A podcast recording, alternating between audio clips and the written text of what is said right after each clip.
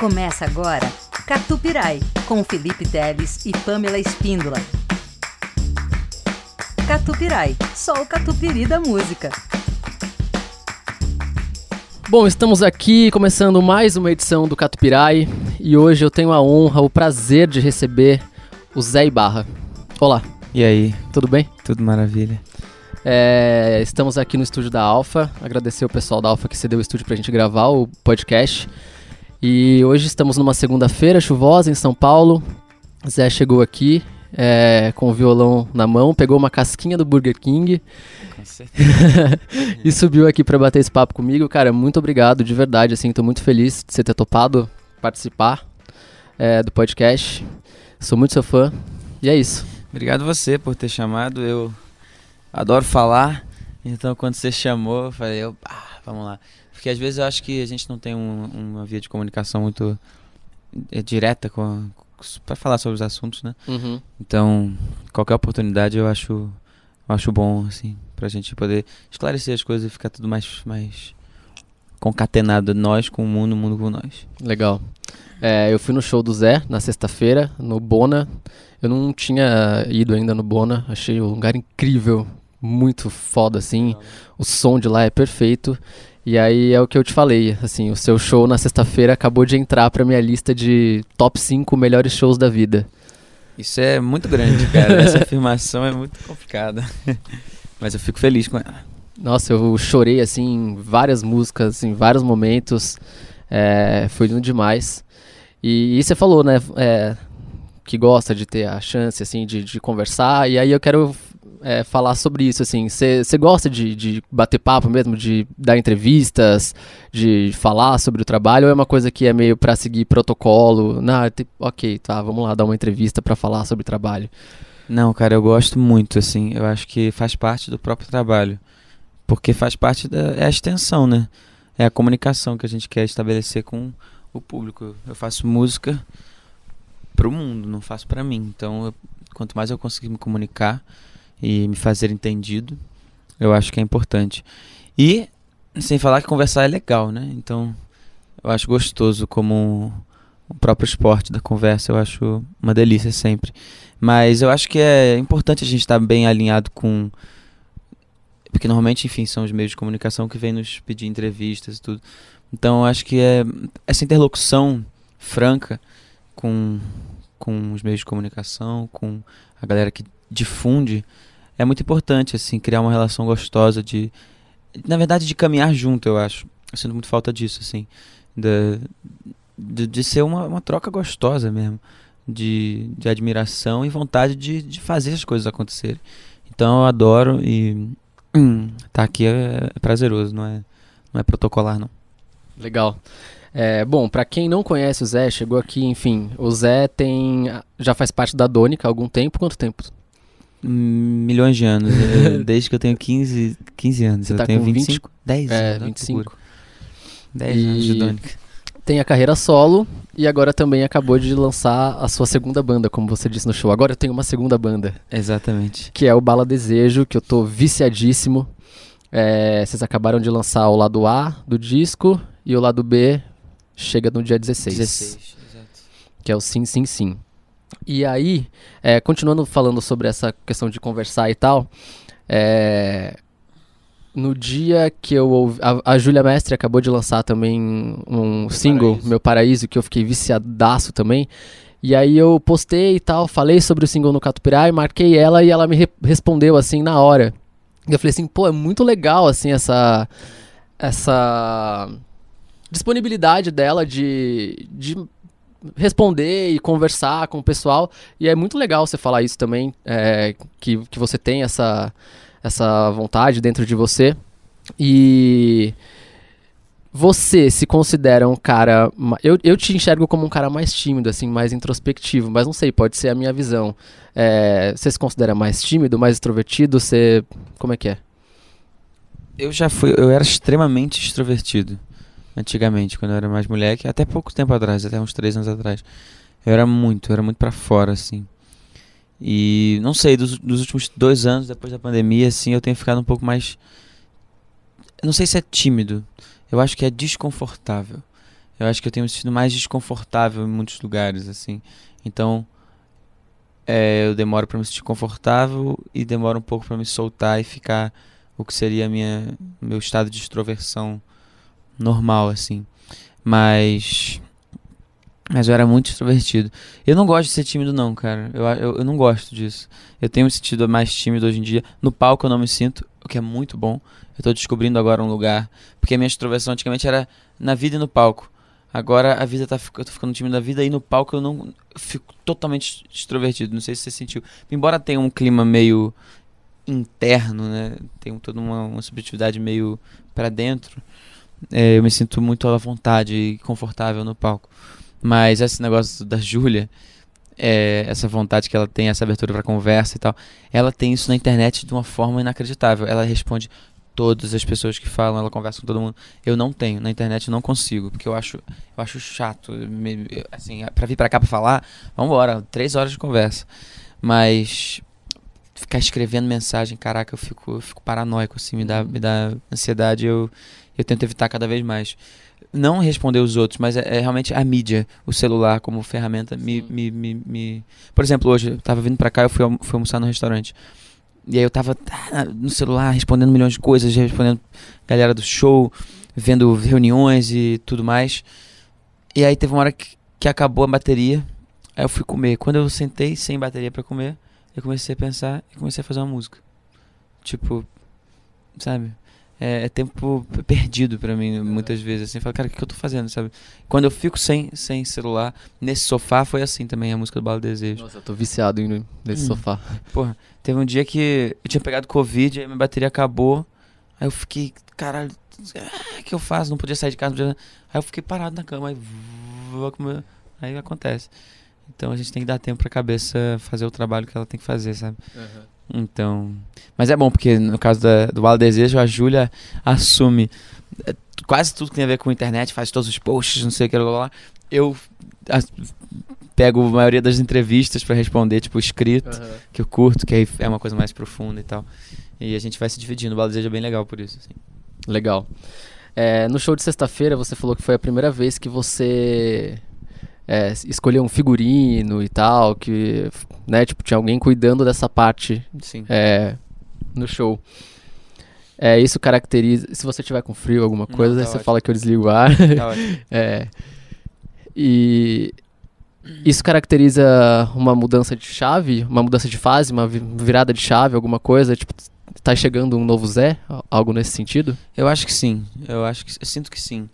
Porque hum, eu passei muito tempo com a Dônica, quando eu tinha 17 anos, quando a gente lançou o primeiro disco, teve um. Não foi tão simples assim pra, pra, pra Dônica é, sentir aquilo. Eu era muito moleque, eu não sabia o que estava acontecendo, me perdi um pouco dentro de mim, e tive depressão.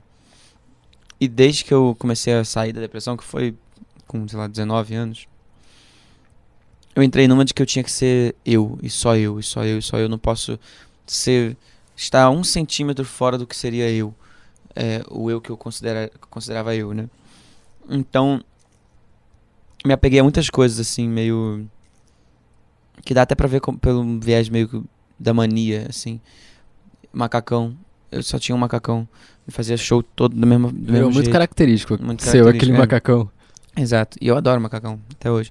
Mas eu comecei a ver que aquilo não era necessariamente um reflexo de algo só positivo, mas sim também de problemas que vinham acontecendo na minha cabeça que eu precisava me apegar a alguma coisa para me sentir aqui, né?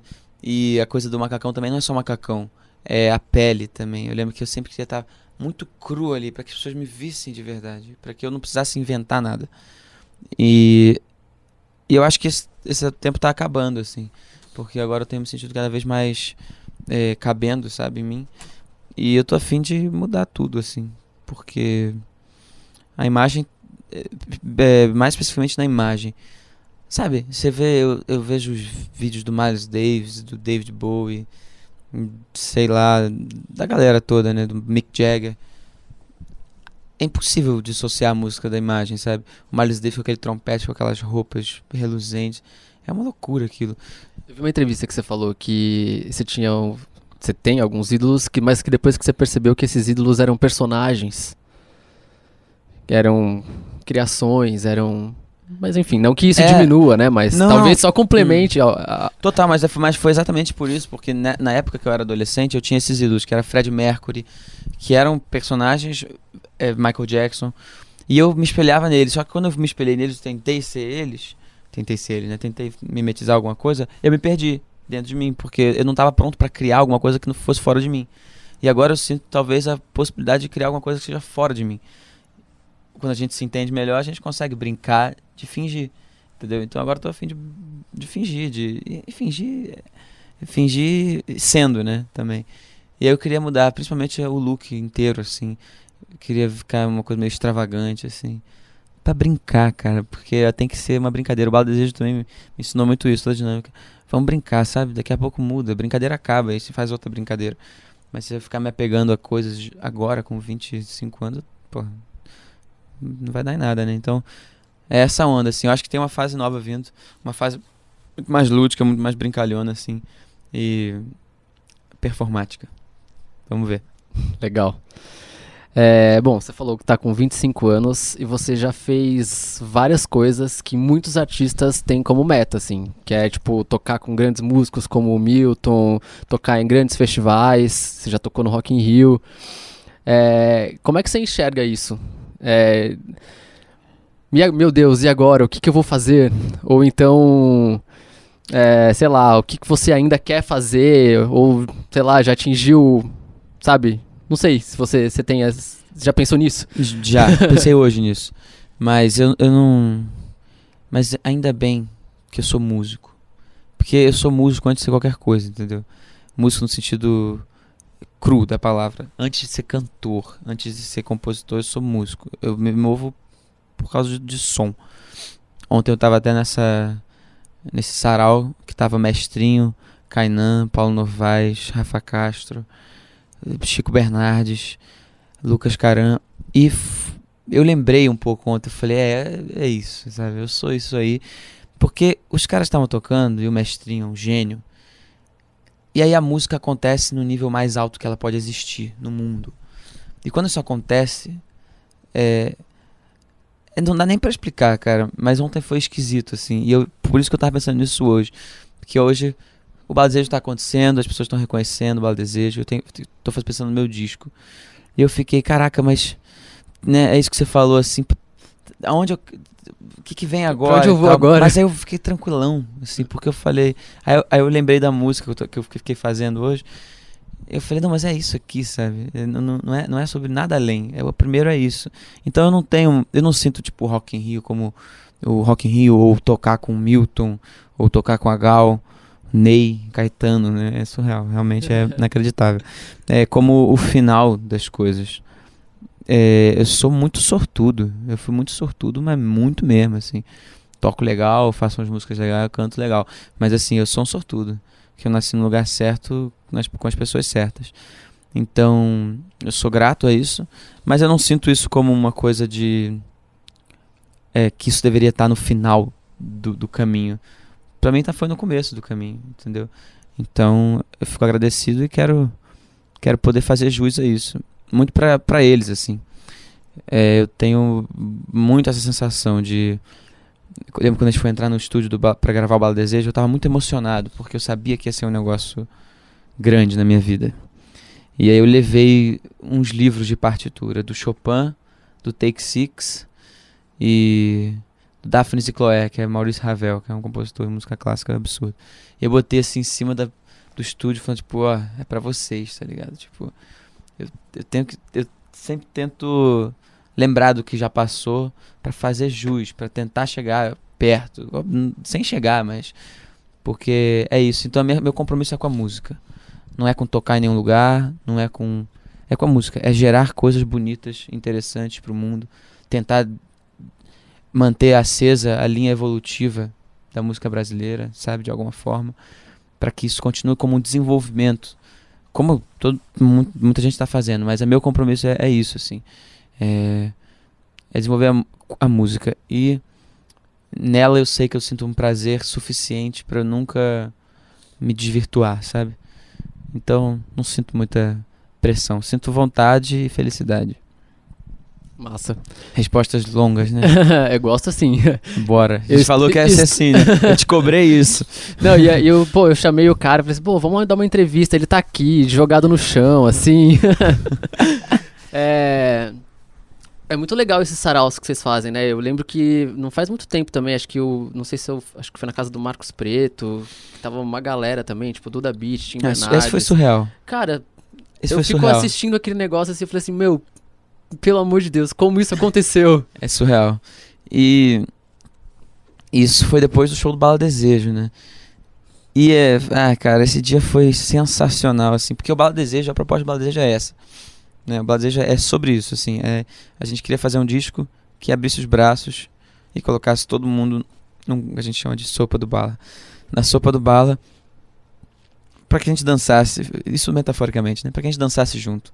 Então, é, nesse dia, depois do show do bala, que foi todo mundo, tava Rubel, Tim, puta, Paulo Novaes, Dani Black na Vitória, Duda Beat, Chico Bernardes, Bruno Berli, Batata Boy, todo mundo.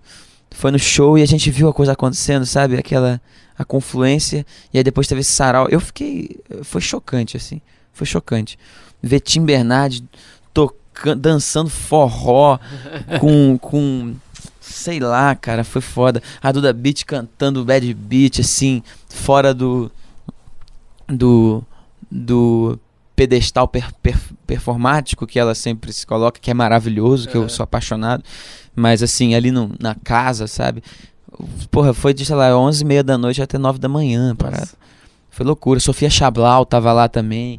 E é isso, é, são- é, é meio, meio que a mesma, não é a mesma geração, mas é a mesma cena, né? Tipo, tô com frio, fiquei com frio. eu vou desligar. É a mesma cena. Então, é, a, gente sempre, a gente sempre tem dito no, no bala, a gente sempre.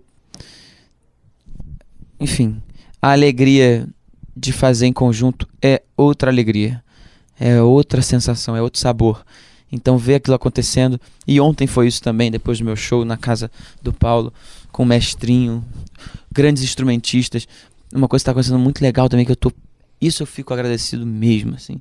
Grandes instrumentistas da, da música instrumental, Gabriel Grossi, o próprio Mestrinho, o cara, uma galera assim chegando junto, sabe, falando, bicho, vamos, vamos fazer música junto, mas não é tipo, vamos só tocar eh, no sarau, é, vamos criar fonogramas, vamos criar álbuns para música brasileira e ver de um grande instrumentista, tipo Gabriel Grossi, que é um dos maiores gaitistas do Brasil, falando, tipo, cara, tô, tô colado contigo, vamos embora. Puta que pariu, sabe? Porque é isso que acontecia antigamente. O Caetano não fazia disco com, sabe, com a galerinha. Eram os melhores músicos, era uma galera séria demais, assim.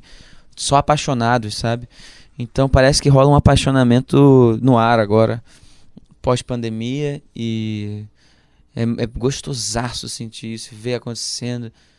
Enfim, tem muita coisa pra falar, eu fico, sou, sou prolixo. Vai na fé. Tipo, a- amanhã vamos, pra, vamos pro Rio, eu, Dani Black, Paulo Novaes, são caras que eu conhecia, tipo, um mês atrás. E tá todo mundo, tipo, ah, temos que ir pro Rio pra tocar num lugar, e vamos tocar num lugar, todo mundo junto. Aí depois tem, tipo, que isso, sabe? É muito bom. É muito bom sentir isso. Ah, lindo demais. É, Bom, você tem. Você faz parte da Dônica com o Tom, que é o filho do Caetano. E aí você. Vocês estudavam juntos, né? É, Na mesma sala e tal. Como é que foi pra você quando você descobriu que o filho do Caetano estudava na mesma sala que você? E como é que foi? Você lembra da, do- da sua reação, enfim, da, da- de como você se sentiu quando você conheceu o Caetano? Eu lembro. Eu lembro quando eu conheci o Tom, foi antes dele ser da minha sala, foi num carnaval, na Sapucaí, eu tava com minha mãe. E aí ele apareceu no camarim, assim. Aí falou, ah, esse é o Tom Veloso, aqui. Aí eu dei um oi, assim, foi, foi legal. É, é engraçado, porque desde a primeira vez que eu vi o Tom, parece que ele sentiu a mesma coisa que ele sente até hoje de mim, e eu senti a mesma coisa que eu sinto até hoje dele, assim. É, a gente tem uma relação engraçada. Eu não, não, não saberia dizer exatamente o que, que é, mas é um. É uma. Uma paixão pelo diferente, sabe? Quando você olha com uma pessoa e você gosta de falar que, que porra é essa, que coisa doida. Essa pessoa é muito diferente de mim, só que tá tudo a ver. E depois a gente foi estudar junto, foi maravilhoso. E eu lembro que quando, quando, eu, quando, eu- quando eu conheci o Caetano, que a gente tava saindo numa festinha, festinha de adolescente, eu tava doidão, eu lembro. Tinha bebido pra caramba. E o Caetano vodka. foi buscar vocês. E o Caetano veio buscar de carro e eu não sabia que ele eh, vinha. E eu ia pra casa, mas aí por algum motivo eu tava sem grana, sem celular. Aí eu falei, pô, posso ir pra casa com vocês? E a galera ir pra casa do Tom. Aí beleza. Aí gente- eu entrei no carro e era o Caetano dirigindo. Caralho, que que é isso? Aí foi legal, né? Eu fiquei meio uau. E aí quando a gente chegou na casa do Tom, eu lembro que a gente abriu a porta e tinha um piano de cauda. E eu era muito fominha na época.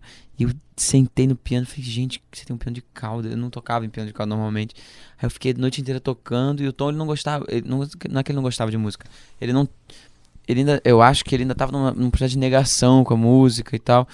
E aí, sei lá, em questão de uma semana assim, a gente tava sentado no piano junto, fizemos a primeira música minha, primeira música dele e primeira música minha, que se chama Dônica. E aí começou nossa amizade que, porra, é uma amizade inacreditável, assim. Começar a compor junto é uma coisa muito séria, sabe? Começar a compor já é sério, começar a compor junto é uma comunhão de alma muito forte, assim. E eu sou apaixonado pelo Tom, toco as músicas dele, ele é um cara genial, um cara espontâneo, assim, de, de criação, muito lindo. Sou fã. E como é que tá a Dônica? A Dônica, hum, nem sei se existe, mas, mas a gente tem um disco muito legal, maravilhoso, prontinho. A gente tá querendo lançar no final do meio do ano, tipo, lança Bala Desejo agora, meio do ano Dônica, final do ano meu disco. Mas por que, que você disse que você não sabe se existe? Porque a Dônica é uma loucura, a gente é, é muito louco, todo mundo é doido, cada um quer uma coisa. A gente ama o que a gente fez junto, mas o Tom virou pai. Eu Ah, é verdade. Eu tô com Bala Desejo, com o Milton, comigo. A Dora tem as coisas dela, a Júlia tem as coisas dela. É, o Miguima, que é da Dônica, faz cinema. Tá, enfim, cinegrafista. Enfim, diretor. E cada um tem seus caminhos, né? Várias Então, coisas acontecendo. é, então a gente relaxou assim, falou, é muito bonito o que a gente tem. E talvez pinte um terceiro álbum, mas talvez. Eu acho que o álbum que vem aí, se for o último álbum, ele fecha muito bem. A- o, o díptico. mas é um álbum interessante, assim, que eu acho que consegue dar conta de, na minha visão, acrescentar alguma coisa pra música brasileira. Eu acho que tem coisa ali foda, assim, que eu ouço e falo, maneiro, fizemos um negócio interessante. Muito livre, um álbum muito louco. É rock progressivo com MPB muito louco. Mas muito bonito, assim, muito amor, assim, loucura. Loucura total. Todo mundo é muito apaixonado ali, muito. Acho que eu dei muita sorte na vida também por conta disso, assim, eu- eu caí num lugar meus amigos são as pessoas mais apaixonadas por música que eu conheço. Aí é muito bom. Porque rola fácil. É, parece que você gravou com o Tim, como eu queria voltar, Uhum. não é? Sim. Pra esse álbum. pro álbum. Foi. Hum, o Tim, eu amava o Tim. Eu, eu, o Tim foi um problema na minha vida. Porque, cara, polêmico falar essas coisas assim, né? Mas tudo bem, eu acho que eu já falei isso pra ele. É, porque quando ele surgiu, eu comecei a ver ele, eu fiquei, eu fiquei muito chocado. Eu falei, cara, esse cara é, é brabo, esse cara é sinistro. E eu tava na minha época meio estranha, de cabeça e tal. E aquilo me afetou de uma forma meio, meio ruim, assim. Foi, caralho, sei lá, sou uma merda. Umas coisas nada a ver. E aí, em algum momento, eu percebi que, caraca, eu posso- só posso combater isso com amor, entendeu? Então eu falei, eu vou amar esse cara com toda a potência que eu puder e sentir. E foi isso que eu fiz, assim. Eu vim pra São Paulo e colhei na galera. Falei, caraca, eu quero estar muito próximo. Colhei tanto que dei a música que eu mais gosto, que eu já fiz na minha vida pra ele cantar. Entendeu? Isso é, um- é quase uma cura. Foi uma cura, assim. Eu falei, então tá. que é toma. essa, como eu queria Eu voltar. queria voltar, que é uma das músicas que eu mais gosto que eu já fiz na vida. Eu também amo essa música. E aí eu dei pra ele cantar num disco junto comigo. A gente veio pra São Paulo, entramos no estúdio, dois violões, um, dois, três valendo, fizemos três takes, ficou o segundo. Assim, muito louco, emocionante. O Tim é outro apaixonado, maníaco apaixonado. E é muito gostoso ver ele fazendo música, estar com ele. Ele é um gênio mesmo, assim. Você tá morando no Rio, mas você já morou aqui em São Paulo em algum momento? Eu morei ano passado em São Paulo, fiquei uns meses aqui, durante a pandemia. Fui morar com meu pai. Foi bem gostoso, mas Com Bala Desejo não tenho como ficar longe do Bala Desejo. Não quero ficar longe do Bala Desejo. E a base de vocês vai ser lá. É. Então eu voltei. Voltei agora, faz duas semanas, três semanas, já aluguei um AP. Porque é ah, isso. mas então posso- você tava aqui e aí você voltou pra lá? Não, mas é, não, porque nesse entre eu não tava sem casa, tava. Ah, tá. eu brinco- Agora você fixou mesmo. lá. É, cara, eu- eu- minha casa é uma- ficou- foi uma mala durante muito tempo, na pandemia toda, assim. Eu tinha uma mala e eu ia pra onde fosse. Minha mãe, minha avó, meu pai, namorada, amigo. E chega disso, porque isso é uma loucura. E eu não via como loucura, eu achava até romantizava esse negócio. Ah, é itinerante, é um nômade. Não, isso é horrível pra, pra estruturação da nossa vida. Então, eu resolvi agora alugar um apartamento e fincar algumas raízes assim, Pra poder ver o que isso não causa em mim, que eu acho que eu não conheço isso até hoje na minha vida, eu nunca vi isso direito. Tem um lugar. Aham.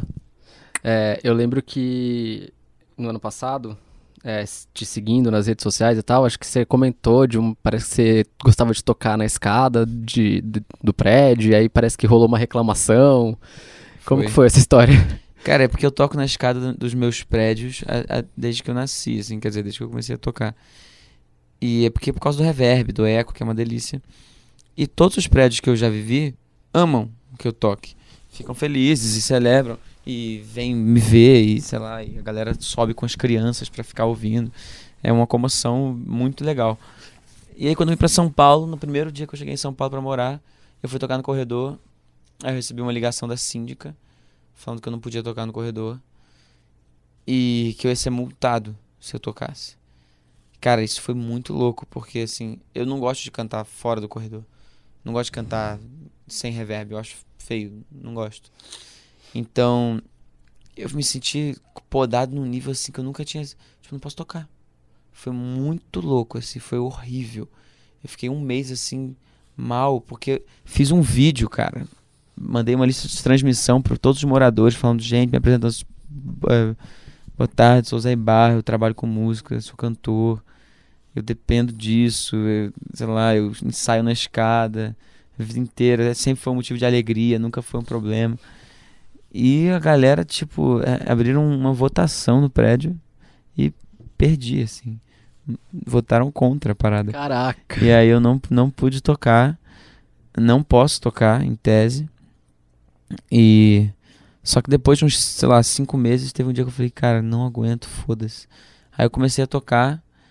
E aí desde então eu toco. E ninguém nunca reclamou. eu acho que a galera. Enfim. Uma coisa doida que falaram. Não, é porque o espaço. O corredor é um espaço público. Mas o público, pra mim, pressupõe que seja de todos, né? não, não, não de ninguém. Mas há uma concepção de que seria de ninguém. E aí tem a ver com isso. E eu também até consigo entender. Nem todo mundo é obrigado a gostar de música que nem eu gosto. Enfim, é isso. Mas hoje em dia eu toco. E, e como que é ter o Milton como padrinho? É.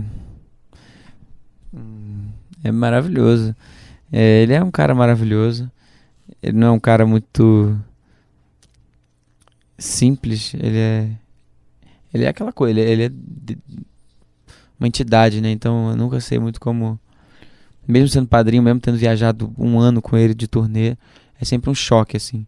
Antes do show, agora sexta-feira, me passaram assim o telefone. É, você comentou no show, no palco, Comentei. que ele, você, você, É. você contou no Ah, palco, é, você não contei. lembra? Eu não lembro das coisas que acontecem no palco, porque é tudo improvisado. Eu não lembro. As pessoas vêm falar depois o que aconteceu. Eu não lembro, não sei o que aconteceu. Que ele te ligou, né? É, exatamente, ele me ligou. E é sempre um choque, assim, nunca sei muito o que dizer. Mas é o maior prazer, cara. E o meu Milton é meu padrinho de batismo, né? Assim, de autoproclamado. Mas é meu padrinho musical da vida, né? É meu, meu espelho maior, assim, é pra onde eu olho. Olho pra muitos, muitos artistas, mas o Milton, com uh, a obra dele, é- é- faz muito parte de mim. Eu sou muito apaixonado. Devo muito, muito, muito, muito, muito, muito. E é uma honra poder estar junto, tocar junto. É, eu toquei Stella by Starlight no, no show, quando eu falei do Milton. E quando ele me falou dessa história, que ele começou a cantar por conta dessa música, a gente estava em Londres, faltando, sei lá, duas horas pro primeiro show da turnê na Europa. A gente estava no camarim, tinha um piano de cauda, o piano de cauda de novo. Tinha um piano de cauda no camarim gigante, assim. E aí o Milton falou isso e eu conheci a música, aí eu meio que sentei no piano e comecei a tocar a música, ele foi cantando a música. A música que fez o Milton Nascimento cantar, ele estava cantando comigo antes de começar uma turnê na qual eu ia ficar um mês com ele tocando. Eu vi aquilo acontecendo. É loucura, loucura geral, assim, mágica, mágica na vida. E, enfim, é isso, um prazer louco. E gratidão total, né? E ele te ligou na sexta porque ele sabia que você faria o show e foi pra, tipo, desejar boa sorte, alguma coisa? Foi. foi. O Milton, ele, ele é sempre a primeira pessoa que me liga no meu aniversário. Ele me liga, tipo, sei lá, 8 da manhã ele me liga. Eu sempre acordo com, com o celular de bituca. É muito louco. Eu sempre acordo com. Foi, já foram três anos, eu acho, assim. Eu acordar com bituca ali no, no celular. Muito foda. Que demais. É, tem algum lugar preferido que você gosta de tocar? Seu lugar preferido? Fora a escada? tipo, no, no de palco, fala de assim. palco? de- é, de casa, de show, enfim. Cara, eu toquei já em muitos lugares. Eu não tenho um preferido. É o bom, né? Eu adoro tocar porque eu me sinto muito em casa. Mas tem lugares que são memoráveis sempre. Assim, Circo Voador é sempre um tesão. Porque é minha casa. É, Pensei que você ia falar. é, o circo é genial. É, nunca fui no circo. nunca foi no circo? Eu nunca fui pro Rio. Ah, que isso, cara. Pega um ônibus amanhã e vai. Vai pro show do Bala Desejo. Dia 6 de março. 6 de março. Vai, vai uma galera de São Paulo. Vai em caravana. Ó, Vai, porra. Isso, cara, Vai- ser no circo? Cinco horas. Não, no Teatro Net. O circo é fim do ano. né? Circo é pra chegar todo mundo pulando até o teto. É, mas o circo é muito incrível. Eu toquei na Concha Acústica de Salvador, que foi uma experiência esquisita, de tão maravilhosa. Muito, muito lindo. Uma energia totalmente única. E do Brasil, acho que esses foram os lugares mais memoráveis que eu toquei, assim. De fazer show e ser um troço muito transcendental, assim.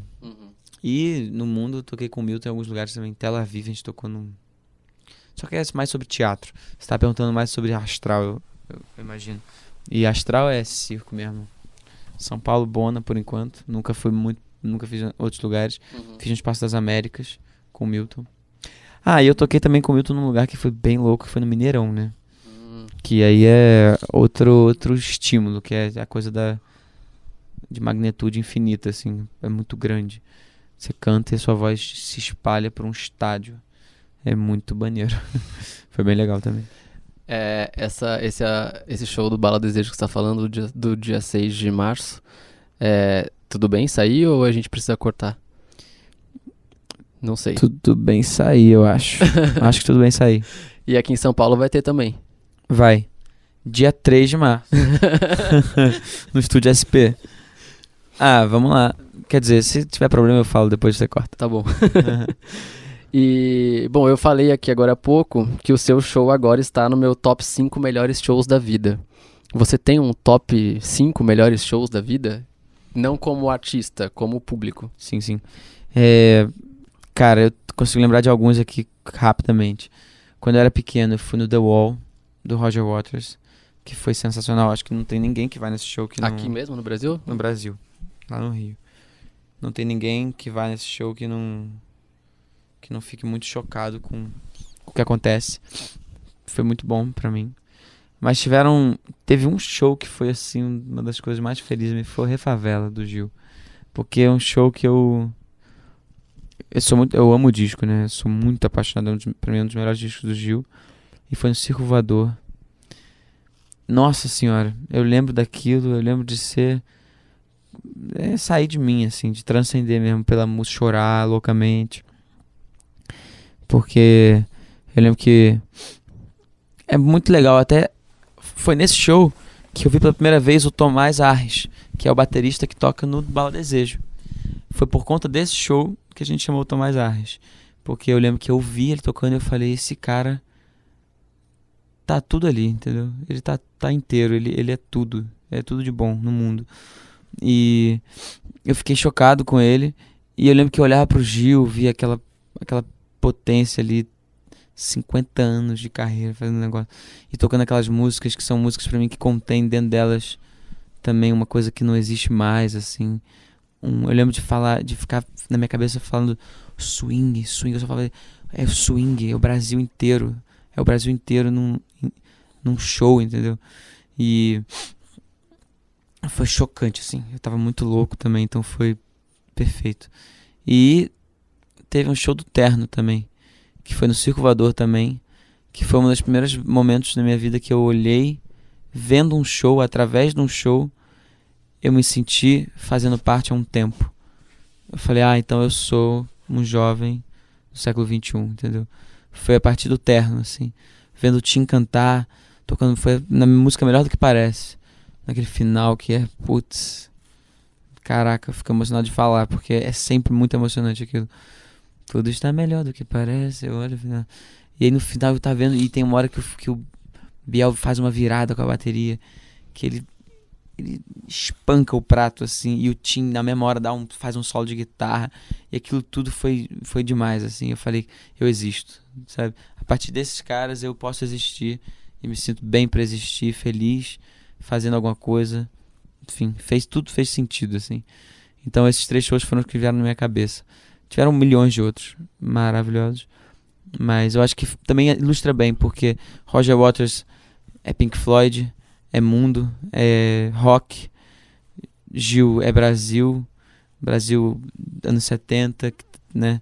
Que tá lá. E Tim Eterno é Brasil agora, misturando tudo isso. Sim. Então, contempla bem. Se ó. conversam, né? É, exatamente. Todos se transam ali de alguma forma. Legal. É... Você falou desses shows do Gil e tal. Eu eu ouvindo Bala Desejo, ouço muito Gil ali. Hum. É... Clube da Esquina, enfim. Mas a, a gente conversou semana passada para fazer uma entrevista para Alfa, né? E aí vocês disseram também que além dessa bagagem toda que vocês trazem desses artistas de anos, de décadas atrás, é, tem muita tem muita coisa de agora também, que é referência para vocês, né? Tipo, esses nomes que você citou agora que estavam nesses saraus e tal, tipo, a Sofia Chablau, o Rubel, é... essa galera toda. Sim, todo mundo. E como é que é? Tipo, vocês vocês querem é, tipo, mostrar pro pessoal é, essa. Porque a, a, minha pergunta na semana passada foi exatamente essa, tipo, que eu ouvia essas referências lá. É, mas vocês citam esse, esse, pessoal como referência, esse pessoal novo é, dessa nova cena. É, eu, cara, eu acho que eu tenho uma vontade muito grande de que isso já acontece, mas eu tenho vontade muito grande de que a gente se entenda como um corpo só, entendeu? Que a música brasileira se entenda como um corpo só, mesmo que seja que o mundo tenha ficado, a música tenha ficado tão nichada. Então, Ana Vitória é um nicho e Terno é outro nicho. Mas, cara, a gente tá fazendo música no mesmo tempo, entendeu? Então a gente tem que se entender como um corpo, um corpo uno, para que a gente possa produzir coisas relevantes, interessantes que vão perdurar para sempre, entendeu? Para não ficar uma coisa que seja é, efêmera, que, que morra com a gente, entendeu? Eu tenho vontade de fazer música. O Tim fala muito isso. Eu tenho vontade de fazer música para daqui a 200 anos, entendeu? Tipo, não sei se vai acontecer ou não. Não tenho a menor ideia, mas eu quero tentar, entendeu? E, e, eu acho que só junto, tipo, não é papo, papo gratiluz, não é. É mesmo assim, só junto mesmo. A música brasileira dos anos 70, que todo mundo fala, que não sei o que, era todo mundo junto. Tava todo mundo junto sempre. Sabe? Chico tava com Tom, que tava com Caetano, que tava com Milton, que tava com, com Paulinho da Viola, que tava com Nara Leão. E eles estavam ali trocando sempre. E se entendendo. E o mundo foi para um lugar, eu sinto que de uma individualidade meio maluca e até uma vanglor, vanglor, vanglorização, da, glamorização da, da individualidade como uma coisa interessante, da, do individualismo, na verdade. Tipo, ah, o cara que faz tudo sozinho, one man show. Cara, não vejo muito interesse nisso, sabe? Eu acho que é muito mais interessante coisas que, que, que sejam feitas a, a muitas mãos, a muitas cabeças, porque claramente vai ser mais rico Claro que tem pontos fora da curva. Óbvio que tem gênios que saem sozinhos e fazem coisas perfeitas no mundo. E criam coisas que necessárias e, e geniais. Mas eu acho que a coisa das referências que a gente fala da, é, é, mais sobre isso, assim. Claro que a gente escuta todo mundo e, e bebe de tudo. Mas eu bebo muito menos numa questão puramente musical, mas numa questão é, de de sensação de corpo uno, sabe? Eu quero estar tá sentindo que existe uma Sofia Chablau em São Paulo, sabe? Eu quero estar tá sentindo que existe uma Josiara na Bahia, em Salvador, que na verdade não mora em São Paulo, mas eu quero estar tá sentindo que, sabe, que em Minas tem o Mário Vanzer, que é um amigo meu, e eu tenho que estar tá sentindo essas coisas para poder fazer sentido junto, entendeu? Então, Bala Desejo é meio sobre isso, assim. Porque as referências propriamente musicais e sonoras, estéticas, é uma referência um pouco mais antiga, que é o que a gente gosta. Eu, eu amo, eu sou apaixonado pelo, pelo, pelo que foi feito e não tenho medo nenhum de assumir isso. Porque não importa é, o, o. Tipo. Como é que eu posso dizer? Ai, complicado. É, a matéria-prima que é a mais importante, entendeu? É a canção que está sendo dita, é a letra, a melodia, a harmonia, entendeu? Se eu vou botar um, uma batera anos 70 ou não sei o que, tipo, o que importa é a, é a matéria-prima, sabe? Então, a gente só se apropriou um pouco disso, mas não se apropriou de uma forma pensada, não, porque a gente é isso mesmo. Eu gosto de fazer música assim, é com os músicos ali ao vivo. O disco do foi gravado ao vivo. É. A galera tocando, entendeu? Sensacional. A galera se emocionando. O Thomas tocando horrores, o Alberto Continentino tocando horrores, eu e Lucas no violão, as meninas cantando, tocando piano, uma uma catarse alucinante, entendeu? Que era como era feito antigamente. A galera, a Nina Simone entrava no estúdio com orquestra ao vivo. Um, dois, três, maestro gravando e vambora e vai ser o que for. Isso é música para mim que eu quero fazer, entendeu? Uhum. Música do um, dois, três, vai, que é o show. Que é que nem o teatro ou atuação, sabe? Que você você se joga do penhasco mesmo. É aquilo e, ali. É aquilo ali. E algumas. Eu quis tanto quis fazer isso no disco que as minhas vozes no disco, duas vozes minhas são ao vivo. São ao vivo. As vozes do disco não são ao vivo. As gravações de base são ao vivo. As vozes não, mas eu fiz duas ao vivo. Nesse sofá é ao vivo e o peixe que vai sair ainda é ao vivo também. É, porque é isso, eu queria sentir isso. Então, remete a galera lá de trás como referência, mas eu tenho certeza também e quis, quis muito que o Bala Desejo não soasse um, um, um flashback. Porque não é, não é para ser. Eu, eu não, não, vivo nos anos 70, não vivo. Inclusive, eu, eu, vejo Netflix, sabe? Eu, sabe? Eu peço Uber. Então não. Não tem nada a ver com isso. Você toma casquinha do Burger King. Toma casquinha do Burger King. Porra, e uso máscara.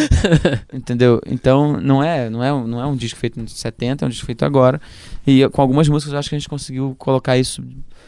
Assim, Baile de Máscara pra mim é a música mais importante, talvez, que eu tenha feito até hoje, porque é a primeira música que eu sinto. Não é a primeira, mas é a que é uma música pra mim.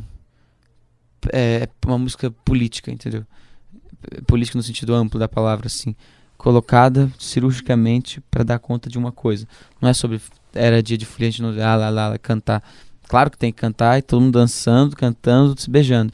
Mas é, para mim é tipo é pegar uma coisa lá de trás, falar sobre hoje, com um arranjo que fale também sobre daqui daqui para frente e junte tudo. Então para mim é uma é uma realização assim eu lembro que o Gil, quando fez o Refavela, ele tem uma entrevista que ele fala: Ah, é, eu botei essa música aqui para dar conta da minha questão com a negritude, eu botei essa daqui para dar conta de uma questão com não sei o que, e essas três aqui é para desenvolver a minha. Essas daqui era, era nova, aqui agora, e alguma outra que eu esqueci. Essas três sou eu desenvolvendo a minha, a minha, meu pensamento. E baile de marcha para mim é, é, meio que isso, assim. Essa daqui estamos desenvolvendo, sabe? Uhum. Muitas músicas do disco não são isso, são ótimas, mas outra coisa, baile de marcha para mim é é X, assim, sabe? Enfim, e também é Brasil, né? Porque a gente sempre quis que o disco soasse um disco muito brasileiro, é, total. embora seja um disco latino-americano também. Mas Com a gente vocês quis cantando que... ali, Soy Baladeseu. Soy Baladeseu. quero porque quero te dar amor, lá do B.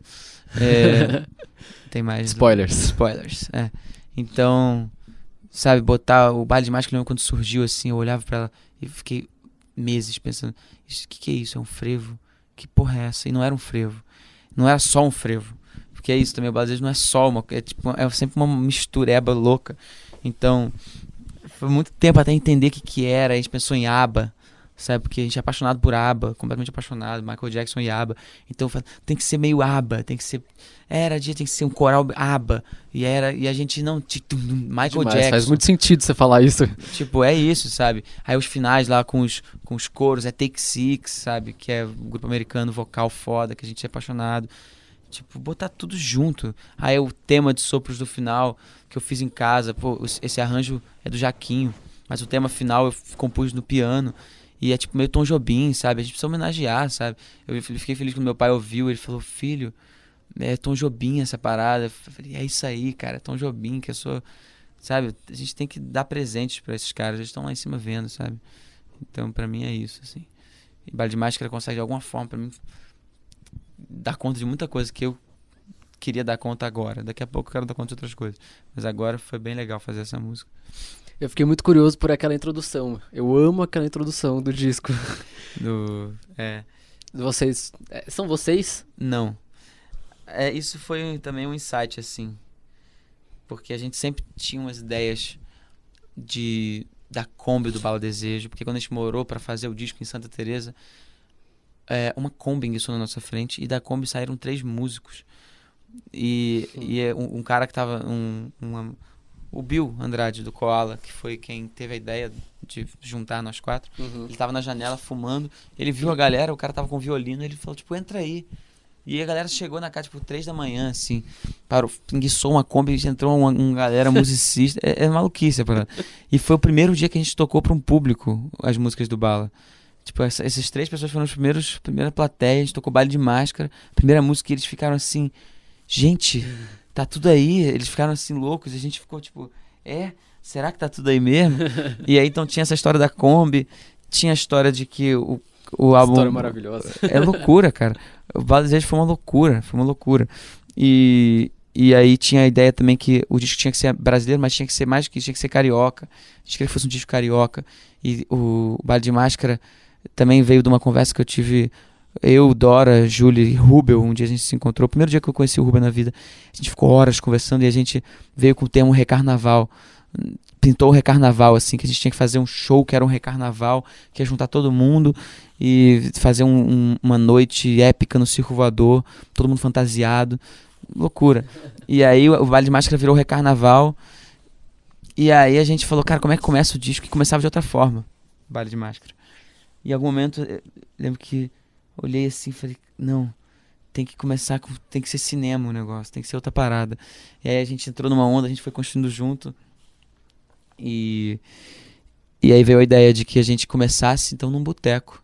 Vamos começar o disco é, no boteco. Maravilhoso. Eu, eu, a gente já, ali, eu, namorado Guilherme, a gente já fica assim, chegar em casa agora, amassar aquela lasanha. Exatamente. Mano, maravilhoso. Porque isso tinha que começar num lugar que é carioca, sabe? Nada mais, mais carioca do que um boteco. E nada mais carioca do que Tereza Cristina e Mosquito. E a Tereza Cristina é nossa madrinha também, de certa forma, porque foi a partir das lives dela que o Koala nos conheceu como quatro pessoas que ah, poderiam que estar juntas e nos uniu. Então, a gente, cara, é a Tereza e o Mosquito batendo um papo, um papo furado. Que o ah, é ela? É ela. Caraca, não, não tinha me ligado. É a Tereza, o Mosquito, o Antônio Neves que é outra figura. Você conhece o Antônio Neves? Não. É um músico carioca, músico absurdo de jazz, inacreditável. Ele tem um disco foda. Ele toca trombone, toca bateria, toca com a Marisa Monte, toca com todo mundo. E ele é uma figura, assim, ele é um personagem. Ele tem várias gírias dele, ele sempre tá assim, é, passete, meu passete. Chama a gente de passete, não sei porquê, parceiro vira passete. E então a gente botou ele também, ele que pede uma coxa, uma coxa, não sei o que porque tinha que ser uma coisa. O Bala Desejo, ele, ele. A superfície dele é mundana, entendeu? Ele é, ele é, é, é chão, é rua.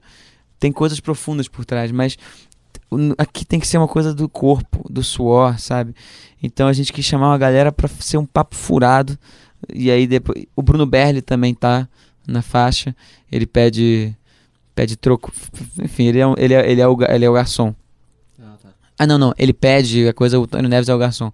E aí o bloco do Bal Desejo vem chegando, porque o Bal Desejo é um bloco. Uhum. É um bloco de carnaval, é, é, é, o bloco do recarnaval. E a gente vem chegando. É, não sei se você percebe isso, mas a ideia cinematográfica da parada, aí tem o Caetano no final da faixa. Você tá ligado nisso? Não. Não. Não? No final da faixa, o Caetano fala: Eu quero dizer sim. Dentro do mundo, dizer sim. Dentro da Kombi, dizer sim. Dentro do sim, dizer. O Caetano fala isso no final. Não tinha ligado. Porque nada, ninguém melhor do que ele, porque o Caetano é o, é o rei do sim, né? Então, a gente ficou. Tinha que finalizar essa faixa de alguma forma, porque é como se a alegria estivesse chegando, o bloco do Brasil está chegando e a pandemia vem. E aí fecha-se a porta. Eu quero dizer sim, dentro, dentro do sim dizer. Chum, era dia de folia, a gente não se via. Entendeu? Essa, essa, é, essa é a parada. Sensacional. E a gente não. tatum-dum, tatum-dum, Que é tipo a pandemia chegando com tudo. Isso é o óbvio, né? É, Não sei se as pessoas captam isso, mas essa foi a ideia. Uhum. De ser uma coisa cinematográfica que, que servisse nesse sentido. Então, Baile de Máscara é uma música que acontece na pandemia. E o final do Baile de Máscara é a saída da pandemia. Que é o recarnar, baile de máscara, carnavar, baile de máscara, recarnavalizar. Aí vem o Tom Jobim com um arranjo de sopros. E aí é o recarnaval acontecendo, enfim. É isso, essa é a ideia. Foda. Pô, eu fico emocionado de falar porque é muita coisa isso, foi muito foda. Foda, muito foda. Eu lembro quando veio esses insights assim, a gente tava na casa lá. Aí tipo, caralho, é isso aí, sai da pandemia e acontece um recarnaval e todo mundo dança. Não, vocês devem estar, tipo, bizarros de ansiosos pra rodar Brasil e, né, e Total. fazer total, vários shows. Total. Vocês já fizeram dois? Quatro. Quatro? Dois no Bona e dois no Galpão Madeira das Artes, no Rio. Mas, assim, também, é que lá no Rio não sei, mas no Bona, tipo, é sentadinho, Não, sentadinho né? e foi tipo... antes do disco lançar, ninguém conhecia nada.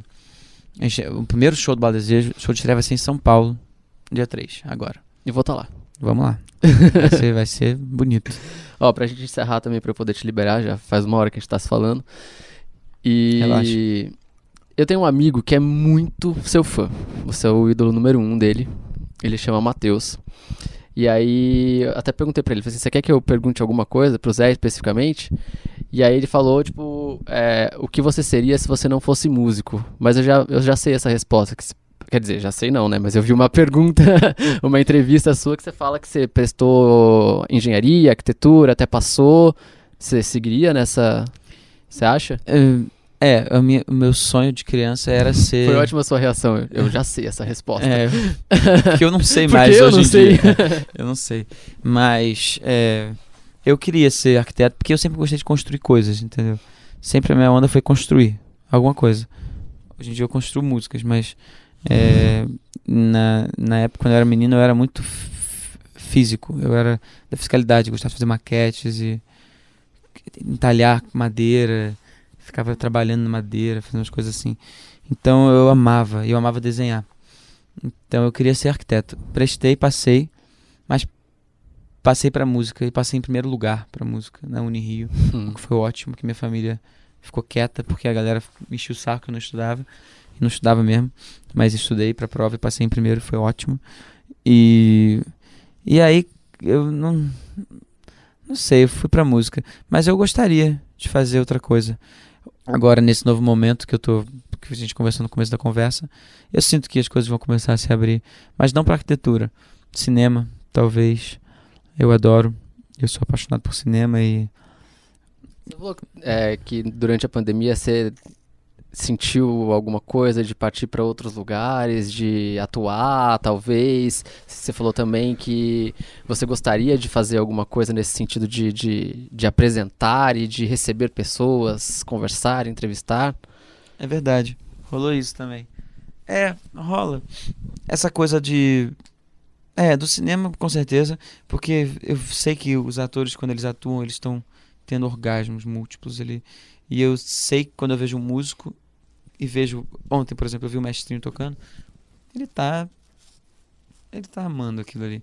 E como, como eu sou músico, eu consigo ver no outro e falar: hum, eu quero viver isso.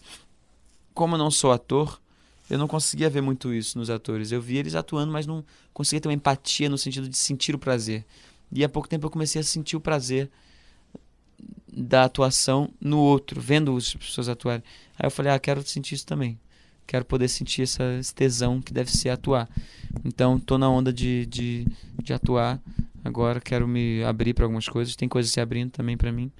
Vamos vendo. E sobre entrevistas, assim, não sei.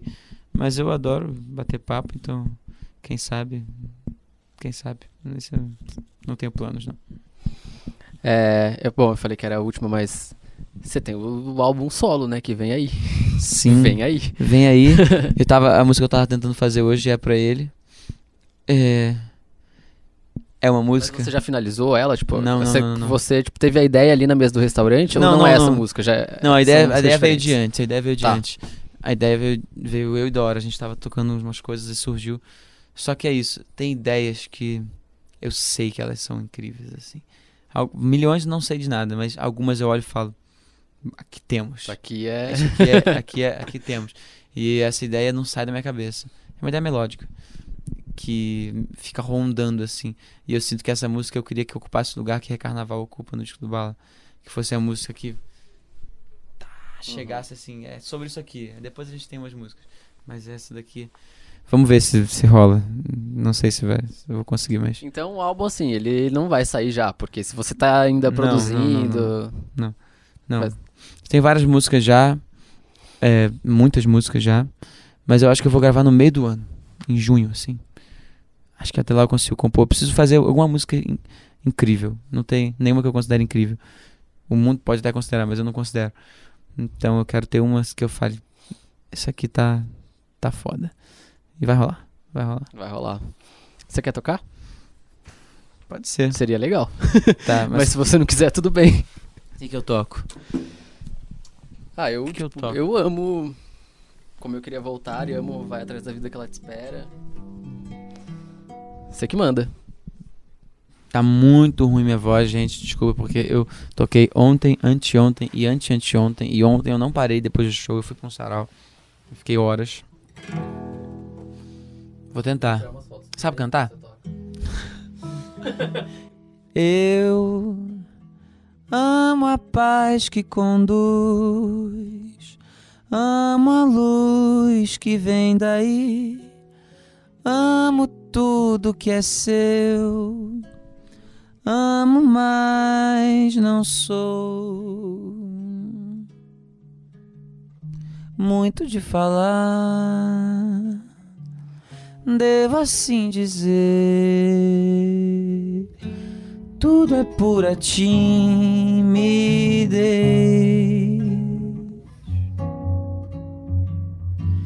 É porque pela primeira vez amei. Não posso negar, nem posso entender.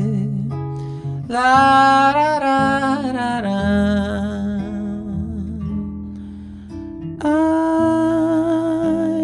como eu pude fazer tantas coisas que fiz com os meus amigos. Como eu queria voltar pra dizer. Ararararara,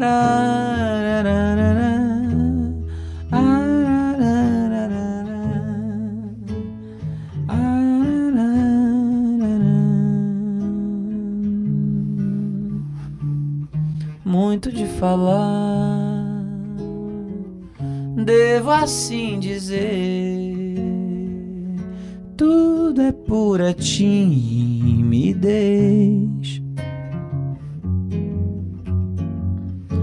É porque pela primeira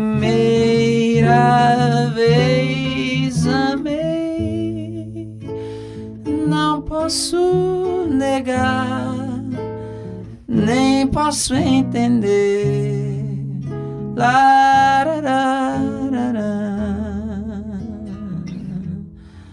Ai, como eu pude fazer tantas coisas que fiz com os meus amigos. Como eu queria voltar.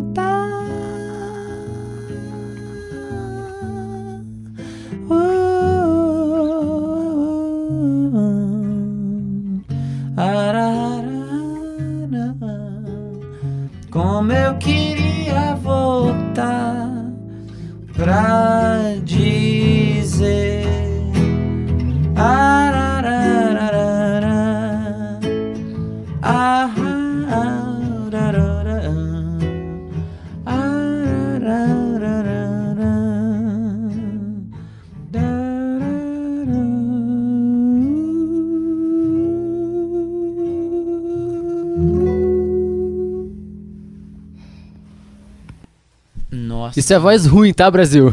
Isso é voz péssima, Brasil. Pô. Ah, bora. Pô, Isso aí. Zé, cara, eu tô assim. Eu estou no auge da minha carreira jornalística com esse momento, sério. que isso. É, muito obrigado. Tô muito feliz que você topou, que a gente bateu esse papo. Você quer falar alguma coisa que você não tenha falado ainda pro pessoal que tá ouvindo, assistindo, talvez? Putz, não me vem muito na cabeça, mas obviamente quem já ouviu vai procurar ouvir o Bala Desejo. É, Fiquem ligados, vamos, vamos para show, vamos, vamos cantar junto, porque show é um negócio diferente. O Felipe foi no show ontem, anteontem, enfim, sexta. E eu não sei, não tem muito o que dizer, mas é é mais sobre isso, a vida tá, tá aqui na cara pra gente, sabe? Vamos vamos tentar estar junto e, e celebrar o que a gente puder celebrar, né, dentro dela. Podem contar comigo pra ajudar nessa tarefa. Obrigado. Bora. Valeu. Esse foi o Catupirai com o Zé Ibarra. É, ah, eu esqueci de falar no comecinho, o Pamela não participou hoje porque está com vários compromissos de trabalho, mas enfim, na próxima edição ela estará aqui.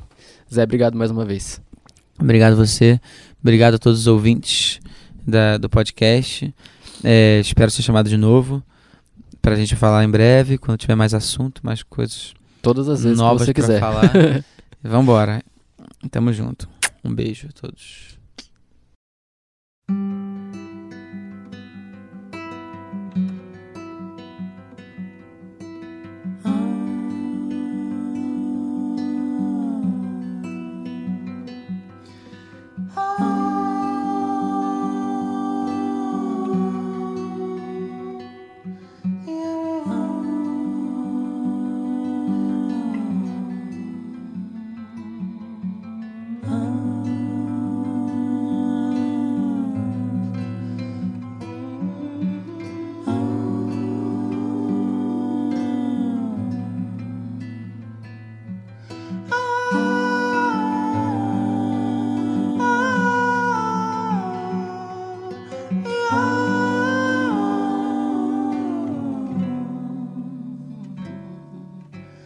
Sai, sai, sai desse grilo brabo que te desespera. Vai, vai, vai, vai atrás da vida que ela te espera. Sai, sai, sai desse grilo brabo que te desespera. Vai, vai, vai, vai atrás da vida que ela te espera.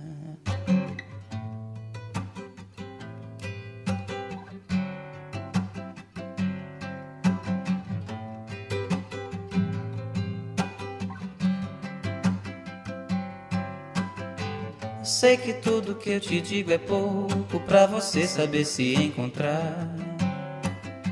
Mas eu te juro que eu daria tudo pra você poder me escutar.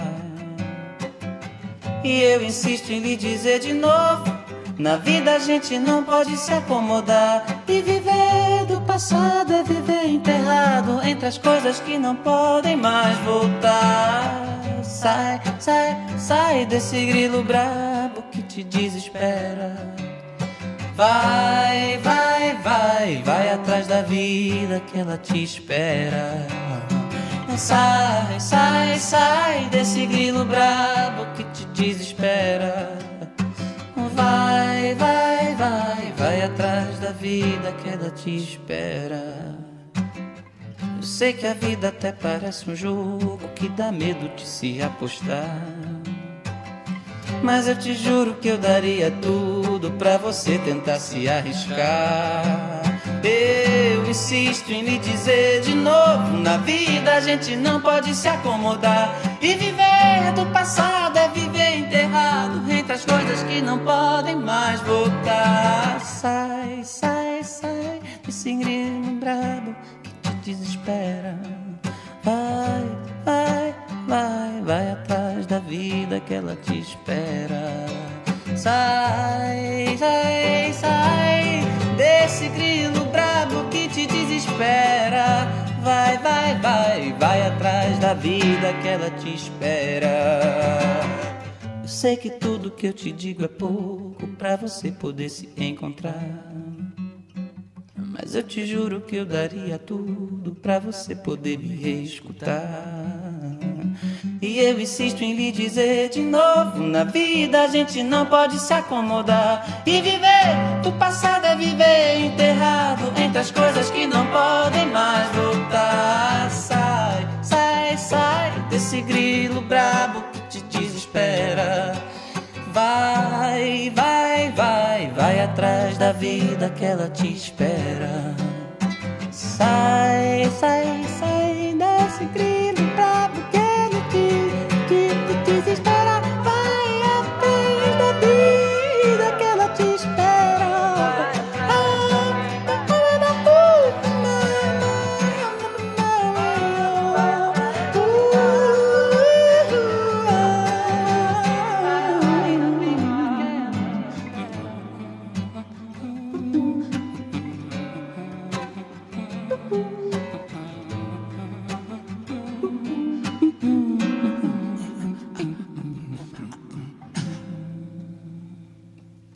Você ouviu Catupirai com Felipe Teles e Pamela Espíndola. De volta na próxima semana.